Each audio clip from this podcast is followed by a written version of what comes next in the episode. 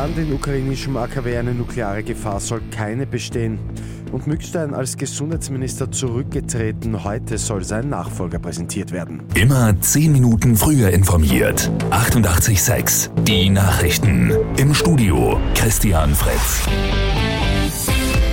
Im größten Atomkraftwerk Europas im ukrainischen AKW Saporischia ist es in der Nacht durch russischen Beschuss zu einem Brand gekommen. Ein Block des Kraftwerks sei getroffen worden, sagt ein Sprecher in der Nacht. Später hat die AKW-Leitung von einem Brand in einem Schulungsgebäude berichtet. Mittlerweile soll das Feuer aber wieder gelöscht sein. Die internationale Atomenergiebehörde beruhigt, es sei keine erhöhte Radioaktivität gemessen worden. Laut heimischem Klimaschutzministerium besteht durch den Brand auch keine Gefahr für Österreich. Es gebe demnach keine Freisetzung Freisetzung radioaktiver Stoffe und damit auch keine Auswirkungen außerhalb der Anlage.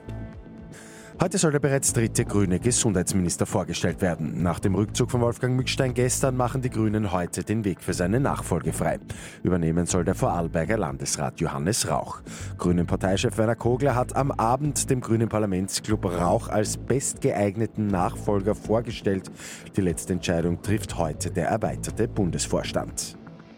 Und in Frankreich hat Präsident Emmanuel Macron wie erwartet am Abend bestätigt, dass er noch einmal für die Präsidentschaftswahl kandidiert. Die Wahl gibt es dann im April. Mit 886 immer 10 Minuten früher informiert. Weitere Infos jetzt auf Radio 886 AT.